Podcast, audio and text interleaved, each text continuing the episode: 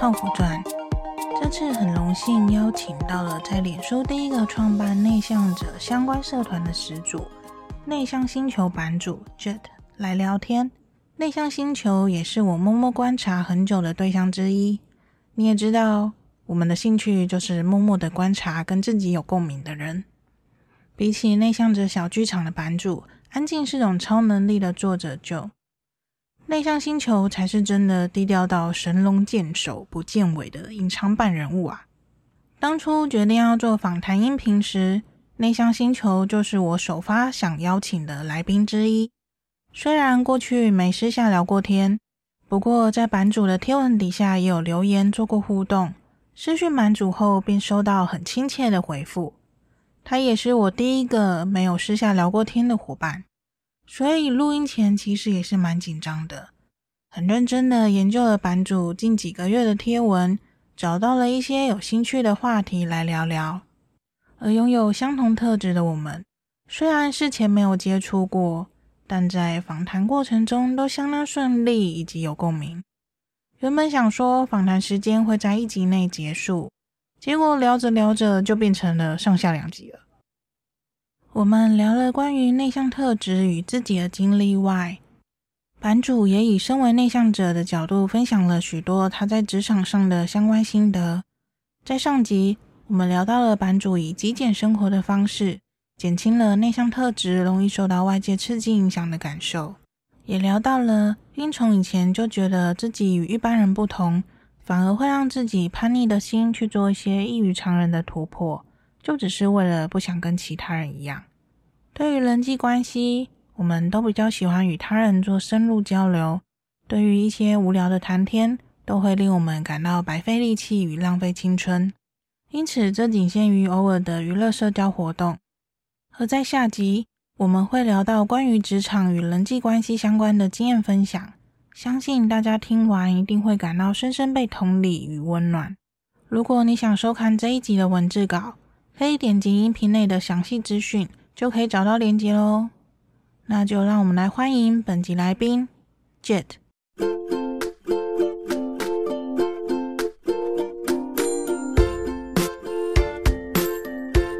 我是 Jet，然后今天很高兴可以跟大家分享一下我自己的，身为一个内向人的这一段时间自己的想法。那我简单介绍一下我自己，我。我是呃，目前有一个脸书的粉专叫内向星球。那我本身其实是一个蛮普通的上班族，其实跟可能在听这个是音频的人并没有差别太多。那我现在的工作比较是做消费者的研究，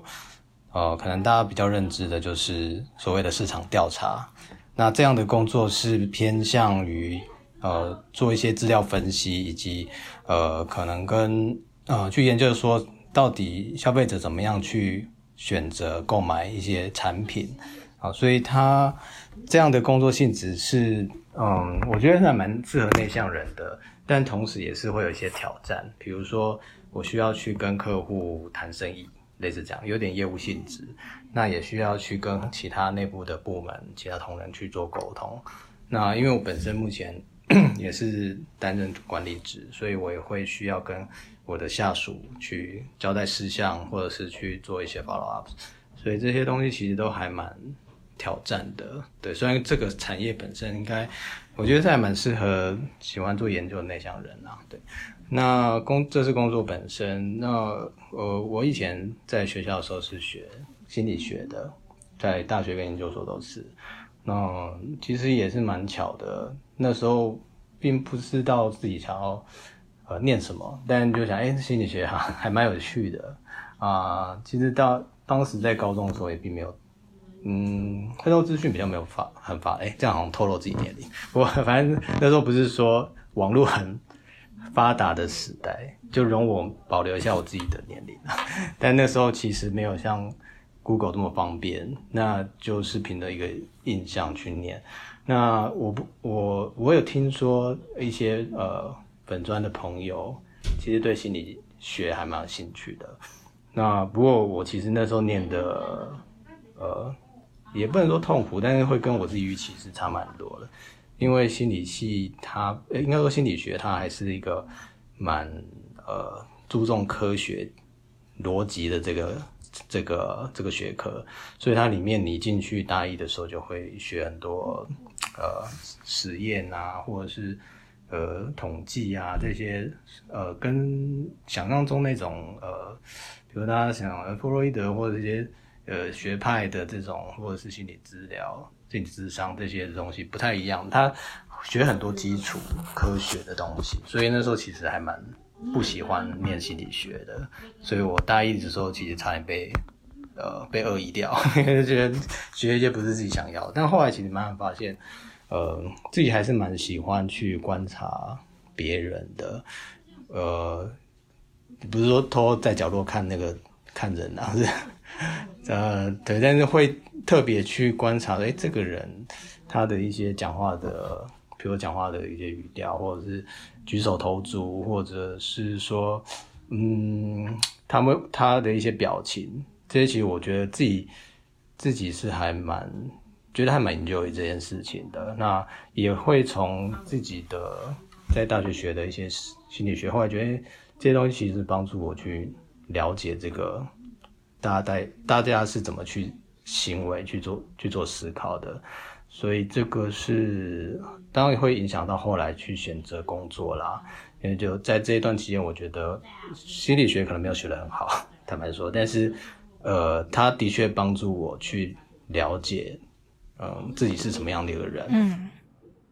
这很重要。其实就算算是打地基的那种概念，我觉得。对，其实我觉得，嗯，很，如果是现在有兴趣学心理学的朋友，我觉得还蛮啊，蛮、鼓励你们去看一些呃坊间的书啦。因为呃，虽然他可能没有办法立即派上什么用场，说实在的，但是。你看一看，可能会对于自己的一些嗯原本不了解的地方，你会更知道说哦，原来呃是因为怎么怎么，有些可能是生理上的一些机制，有些可能是就大脑就是这样设定，或者是说你会有一些动机是很隐很隐性的，你没有自己观察到，但是你知道说哦有这个逻辑之后，你就知道哦，其实自己不是一个怎么样怎么的，应该是因为怎么样这样环境因素啊，嗯、或者是什么的，没错。导致说后来的一些呃，不管是个性还是想法、行为等等的，那同时你也可以比较同理别人，说他是因为怎么样，所以他昨天对我讲那句话，我很不爽啊，所以会比较可以去体谅别人啦。那我觉得这些点就逐渐累积起来，对自己看待世界的观点会蛮好的影响。真的真的，那想就是顺便问一下，就是。你可以简单介绍心理学跟心理智商他们有哪些什么差异吗？因为像我们就觉得说好像差不多。嗯，嗯理解。我觉得，嗯，应该说心理学其实可以广义可以，应该说大致上可以分两种，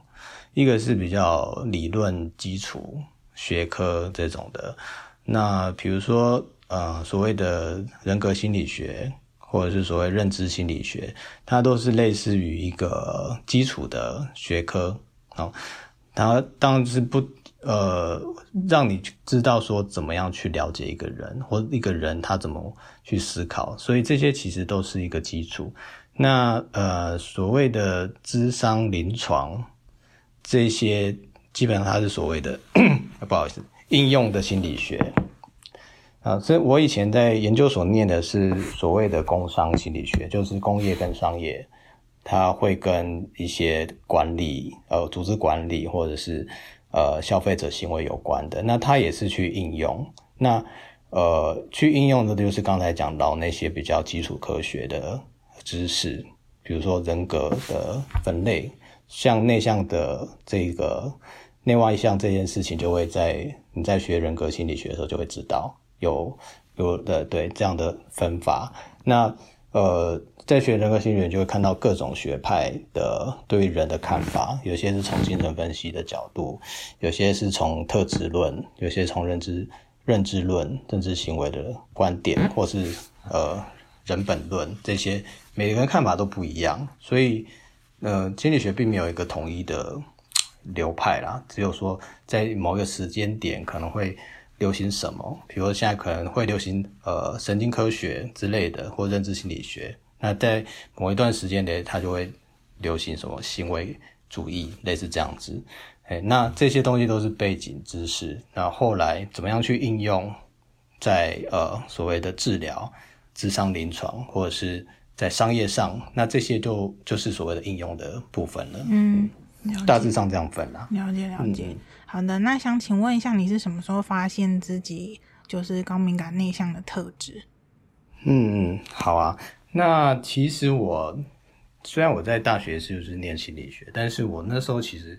呃，怎么讲？可能没有办法 融会贯通，所以那时候有点像是，哎、念念东念一些东西还蛮有趣，但是我呃不会完全套用在自己身上，所以其实那时候我还没有呃这察觉到自己是所谓的内向这件事情。对，其实我也觉得嗯有点可惜啦。所以呃回到这个题目，其实我是大概在，其实它这是一个过程，大概是在呃。比较出社会之后，嗯，因为大学其实好，其实大学或者是高中啦，就是在学生时代，其实你可以选择说，呃，比如我我不喜欢跟人家相处，我就我就自己去打工啊，或者是干嘛的，对，交男女朋友，反正两个人比较好，就类似这样子。啊，就你只是说会呃做不同的事情，或者是比较不跟人来往。对，那时候会有这样的感觉，就是比较，呃，不喜欢这么长长的群聚 在一起。对，有有好的朋友，但是可能呃一个月碰面几次，吃个饭聊聊天看电影，这样 OK 了。但是不希望每天在一起。没错。对对，那样到时候那个阶段只会观察到自己有这样的一个呃叫什么偏好，对，但是也会蛮矛盾，就是哎，好像应该是要跟人家打成一片。会有一些矛盾点存在，对，但是真正体会到自己原来是比较内向，是在那个就就是开始上班之后，因为你就你学生时代你可以翘课，但是上班也不能翘班，所以我第一份工作的时候，因为呃那时候有很多同期的一起进来，所以大家就会一起去呃吃饭之类，就中午啦，对，但其实我我很讨厌这样的事情，嗯，那但是又不太好意思说。好，不好意思，今天我想自己去吃饭，你们就就丢下我，那也不太好意思，所以会变成呃，在那段时间才会去真的感受到哦，原来自己的个性是所谓比较内向的，那才会去对应到哦，之前有学到说所谓的内向，它大概是什么样的呃呃特质，那哦，原来自己是属于去归类到是那样的一个。方向啦，嗯，了解。那你觉得自己有多内向呢？我其实觉得，我如果以五分来说，我大概是四分左右而已。我觉得啦，就是如果五分是满分的话，就算是内向中。对，中中度内向，中度。因为对，因为我没有说很，其实我还蛮喜欢跟人家互动的。嗯，对，那。其实后来我其实，在粉专也常分享，就是这件事情，就是其实内向人并不是说不喜欢跟人家互动，而是说对于呃人际互动需要耗费比较多能量。就你可能跟一个人聊天聊很嗨，你可以一直聊一整天，但是你可能隔天就要躺在床上。没错，真的。对对对，所以这是一个很好判断的准则。其实如果你发现你呃只要参加任何群体活动，或是长时间跟某个人相处之后，你需要恢复期很长，那大概就是属于内向的。但我我自己不会觉得是很内向的原因，是因为，呃，刚才是一个，就是我还是蛮喜欢跟一些合得来的朋友去对去互动的。那呃，基本上我觉得跟我比较熟的人也不会觉得我的社交技巧差到哪去啦，只是我想不想去做这件事情而已。对对对，所以在这个方面来讲，我觉得，呃，自己还不太算完全内向，但是我我比较偏向那一边是这样子。没错，因为像我自己也是，就是我还没有知道自己是内向特质的时候，其实根本没有想过自己会是就是偏内向这部分。那但是呃，像我。觉得跟身旁的比较好的朋友讲啊，他们都觉得说你一点都不像是内向者，大家都觉得很疑惑这样。嗯，对。嗯、但是像你说的，就是真的，你就是在跟就算很好的朋友，然后我们聚在一起，然后一整天都玩的很嗨很快乐。可是隔天就是一到家好了，一到家真的是觉得哦精疲力尽，然后觉得整个就放空，觉得那个精力都被吸干了。对对对，就会有一种脱水、没错，虚脱的感觉。对，对啊，对啊，所以像我就是之前跟伙伴聊天的时候，然后就发现，其实真的大家都有这特质诶，然后我听到就觉得哇，就是觉得哇，真的找到同族人就觉得 很有趣。嗯嗯，对对，没错。好的，那就是接下来想问说，你为什么会想要建立内向星球这个粉专跟社团呢？嗯。好啊，那其实这个粉砖好像，所以就自己都忘记，大概也有创了有三年左右的时间了吧，其实还蛮久的。那一开始会呃建立这个粉砖，其实也不是说想要有什么特别目的的，唯一可能就是想要分享自己的一个经验吧，就是有一个地方，因为我自己。呃，原本是打算想要写类似 blog 或者是一个网站之类的，是，但是自己实在太懒了，那 很懒得去排版，建一个很呃，就是还要对一个要建一个网站，现在可能比较简单了吧，嗯，对，但是我反正我就自己蛮懒的，那就想哎、欸，那个脸书有一个这个功能，所以我就很快的弄了一个这个东西，那就开始写一些自己的文章，那嗯。对啊，后来就还就还蛮幸运，就是有一些人看到还蛮就会给我一些回馈，所以我也慢慢说知道，哎，还蛮多人跟我有遇多遇过同样的事情，所以就会呃，如果没有大家的这个回馈的话，我可能也不会写那么久了。虽然我真的很久才会 update 一次，那我就会收到哎赞同啊，或者是觉得哎你写到有帮助到我，那这个对我来讲都是还。算是很大的一个动力，让我可以一直想想去写。我现在有时候不写就觉得怪怪的，好像没有做一件事情。对啊，那我对啊，这是我的初衷啦。就是现在会变成说，你可能生活发生一件事情，你就会迫不及待的很想跟大家分享，对不对？就比如说，是啊，你找到了一个突破口，你就觉得好开心，我一定要跟伙伴们讲 这个方式，就是对，可以跟大家分享一下经验。那真的是。蛮开心的，真的，我我我现在也是这种、嗯、这种感觉，因为其实我以前我是在这就是今年才开始经比较认真在经营这部分，然后我之前是很低调到，就是我脸书是完全不会更新的，然后我也都就是我完全不想要让别人知道我在干嘛。嗯，对，那所以就是自从就是今年开始，因为我是为了写部落格，然后就开始收集一些素材，然后开始接触高敏感内向者这部分，然后了解了这些之后呢，就开始觉得哇，就觉得过去生活有好多的一些答案都。一一的，就是好像掀开揭开了，了对、嗯，然后就很想要跟大家去分享说，哦，我过去的经验跟我现在，因为找到了什么方式可以去，就是诶、欸、去面对跟解决一些过去都一直卡住的问题，所以我超、嗯、超同你这种，就是就是你会有一种很那种热情吧。嗯，对对对，对啊，的确是这样子。而且你，我我记得你的粉专好像比内向者小剧场，就是你的社团是比内向者小剧场还要早。哦，对对对，对其实还蛮早的。对啊，对你你应该是第一个脸书算目前算是比较大，就是比较早期，然后又比较多人的那个内向者社群嘛。因为那个内向者小剧场是因为就是那个就那边他的那个书。比较有对对对对对，所以比较多人加入。然后我看你算是日期建立的，我是土法炼钢，真的，那也超低调的。对啊，其实那时候呃，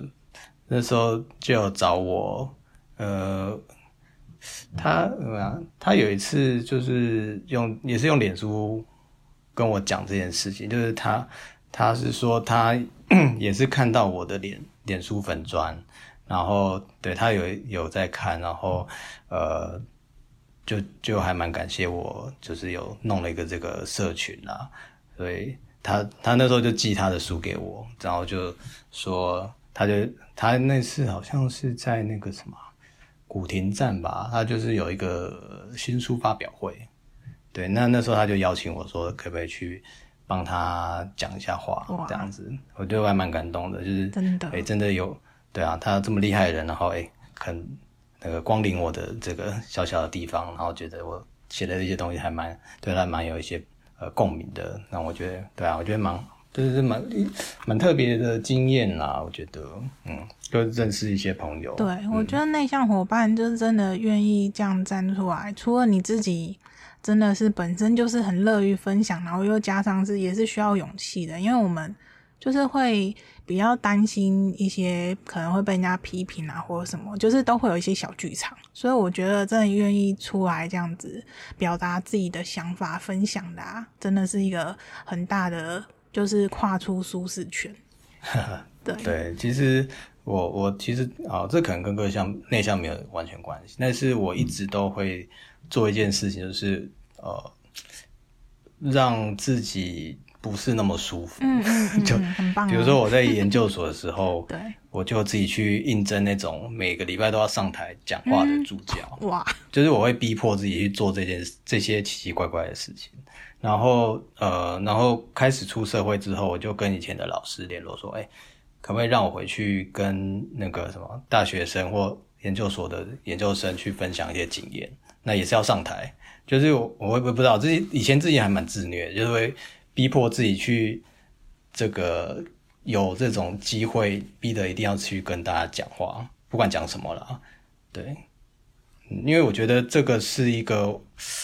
我觉得会让让我觉得，嗯，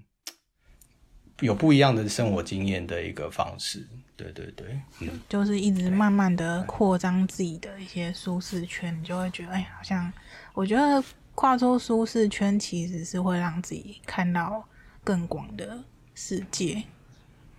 对啊，因为我也不，我自己虽然没有说很乐观，但是我也觉得说，嗯，不想要因为自己的个性，所以有呃太多的限制。因为我知道说，现在这个可能不管是台湾还是其他社会都一样啦，就是。对于内向这件事情，还是比较负面的看法。没错，没错，真的。但对对对对，没错。而且，因为比如说像我现在工作，其实还蛮多机会跟那个国外的人开会，所以嗯，会逼着自己去表现出一些好像不是内向的一个行为。对，但我不会太负面看待这件事情，因为。事实上，这个 社会就是比较，就是现在目前的这样子嘛。那你还是必须要去稍微适应一下这个情况，对。那你也只能逼着自己去做一些事情。但，呃，以长远来说，我还是会让大家知道说我的个性是这样子。所以，比如说，嗯，举个例子好了，比如说我的那个。呃，伙伴就是我的我带的人，如果要跟我讨论事情，我是希望他可以跟我约好时间，或者是呃，把他要跟我讨论的东西先整理好，这样我比较可以去思考或帮助到他。我比较没有办法像一些比较外向的主管，就是哎，你来随时来，我就可以呃有一个很大的能量去帮助你。对，所以我会跟他们说好这件事情。那我觉得只要大家有默契，我觉得没有太大问题啦。真的，其实我觉得像我们这种特质，真的是书就是需要说先了解自己，然后再跟一些其他人沟通的时候，你要去表明说自己会比较在什么样子的方式比较舒服，然后而不是就是让人家对你觉得哎很疑惑，你这人为什么？这样手大牌还是怎样难相处？对啊，是是是。其实我觉得我、啊、我们这种特质真的是。就所以就是为什么会希望说邀请就是同样特质人来聊天啊，就是希望可以帮助到更多就是我们的族人啊伙伴们，可以更了解自己的特质，然后去接纳他，因为这真的不是不是不好的事情，因为这就是每个人都不同嘛，对啊，对啊，我觉得每个人个性不同，嗯、这是很正常的，因为如果大家都长得一样，这有什么意思呢？对啊，而且我其实你不知道你会不会觉得，就是其实你会不会也是因为自己不太想要去跟一般人一样，所以才会一直在做一些比较突破的事情啊，或什么的。呃，好像是诶，因为、嗯、对我自己好像有一种这种小叛逆的性格。对啊，我觉得不太想跟别人一样。我，我也是。对，然后我的就是伙伴们，就是他们也是这样，所以我觉得这应该也是我们的这种特质，就还蛮有趣的。有可能，因为本来就好像跟大部分人不太一样，所以又会对啊，本来就是不一样。那这个是很正常的事情啊。是。那这几年你就是在网络上跟一些内向者交流之后啊，你有自己有获得一些什么心得之类的吗？大家遇到问题，其实我觉得可能根源都很像欸。嗯，真的。对，比如说就是说，呃，觉得自己很奇怪吧。如果用负面一点的词啊，就是觉得自己很奇怪，所以其他人都不太了解自己，或者是就被。呃，就很边缘啊，然后或者是就比较退，就是退缩一点点。我觉得这是大家在不管在哪个阶段啊，都比较会有这样的困扰。那对，没错，就是在学生的时候也会，然后在工作的时候也会说，甚至在你有一个家庭之后，好像也也有可能。是，而且重点是这些都是我们经历过的哦。对啊，真的对，那就是像在你的工作部分啊，你是怎么找到？因为像你自己要带团队嘛，那你是怎么找到适合自己的方式啊？然后跟一些伙伴们去沟通工作上事啊，或者是甚至一些私底下交流之类的。嗯，我觉得。其实最重要是，就是你还要还是要先了解自己啦。因为虽然可能你觉得自己是内向人，但也不一定每个内向人都长得一样。就你还是会有点不同，你的毛在哪里，你的地雷在哪里，或你比较喜欢的互动方式。我觉得可能第一步要先把这个东西先界定好，先定义清楚吧。对，那嗯，这个我觉得其实就很难了。那更难的是，你怎么样让别人知道？你的这些这些东西，那我我觉得内向人比较没有办法大剌剌的讲出来啦。对，那我觉得慎选环境是蛮重要的。你可能必须要啊，虽然做起来有点困难，但是尽量去挑选一个你比较能够呃有自己空间，空间可能难比较时间。的这种方式，那尽量不要让太多的人事物干扰到到你自己。所以我，我后来其实蛮坚持一件事情，就是我会挑选，好，这样讲有点闲，但我会挑选我比较常互动的朋友。嗯，我觉得如果会让我觉得跟他相处起来很烦的、很烦躁的人，我会觉得有点保持距离。对啊，所以我的朋友其实不多，没错，应该说很少。我懂。对，对，那对啊，对啊，其实我觉得这件事情是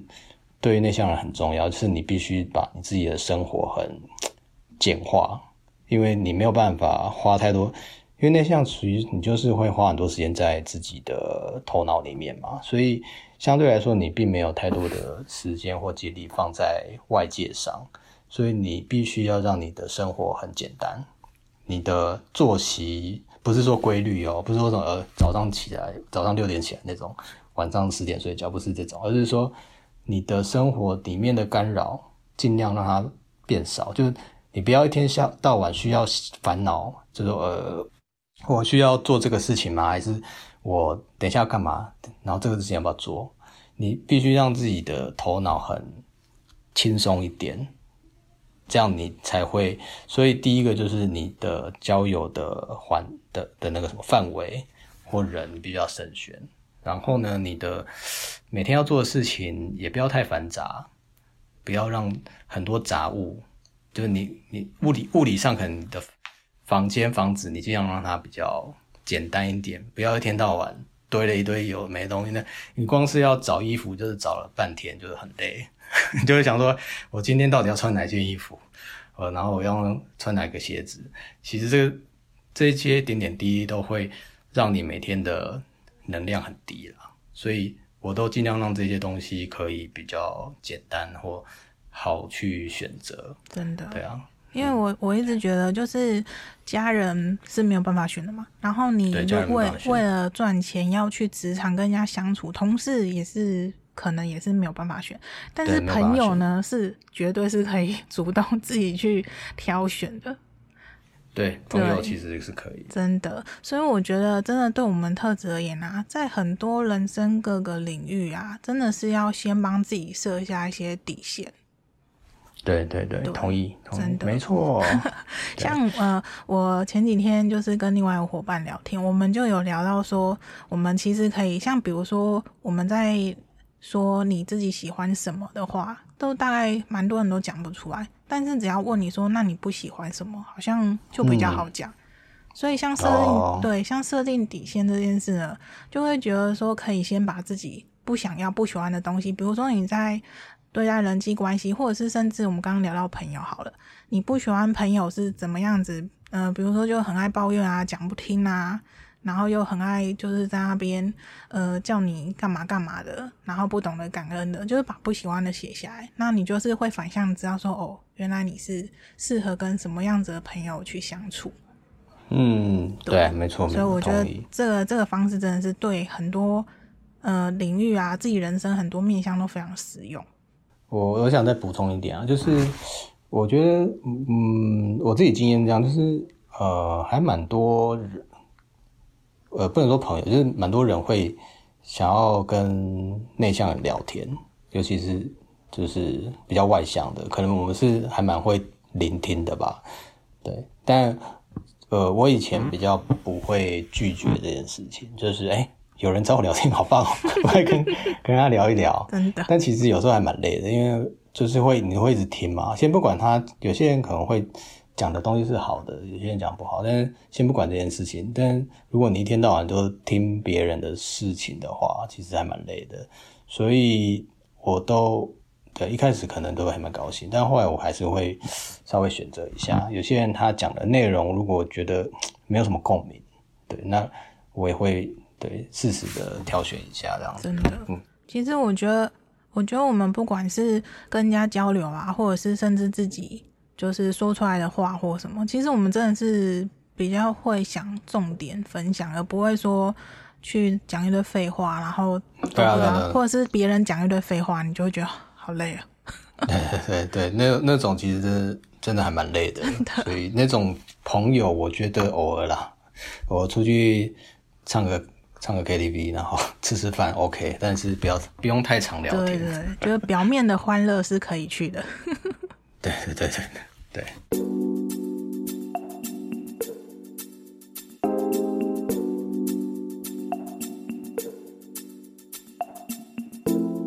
本集重点整理：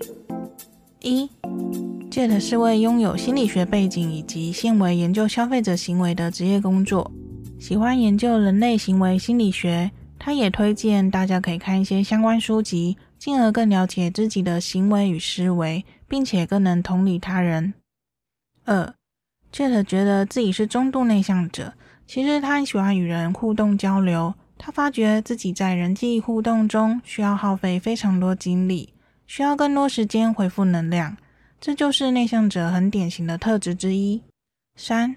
关于为什么会想建立内向星球的粉砖与社团，Jet 说，当初是想分享自己的经历，觉得粉砖即时分享的方式比较适合他，而渐渐的有许多粉丝回复与他有相同的感受，让他感觉有帮助到他人，也更有动力的持续去分享自己的生活经验。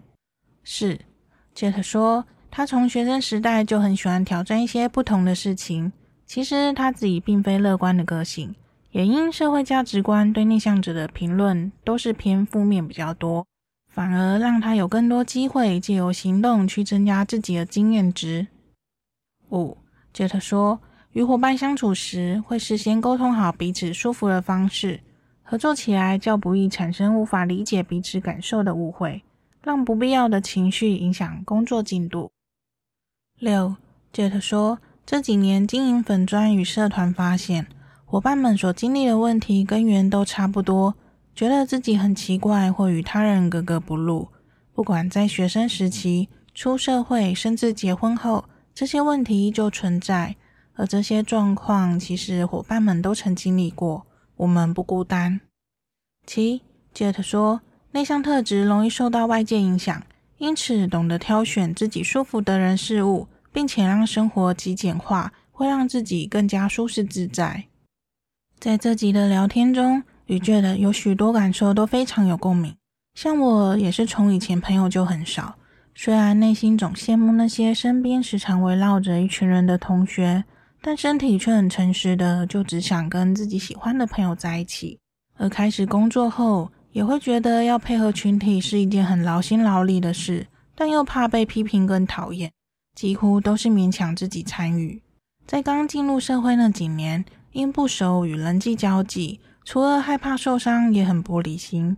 对别人而言的一件小事，发生在我身上，就好像世界末日一样。还记得当时打工的餐厅举办了员工聚餐，我与另外两个同事是打烊班，下班后到达餐厅时，别的同事都有帮另外两个人留位置。而我只能跟老板啊、会计啊那些大人们坐在同一桌，当下真的超级尴尬的，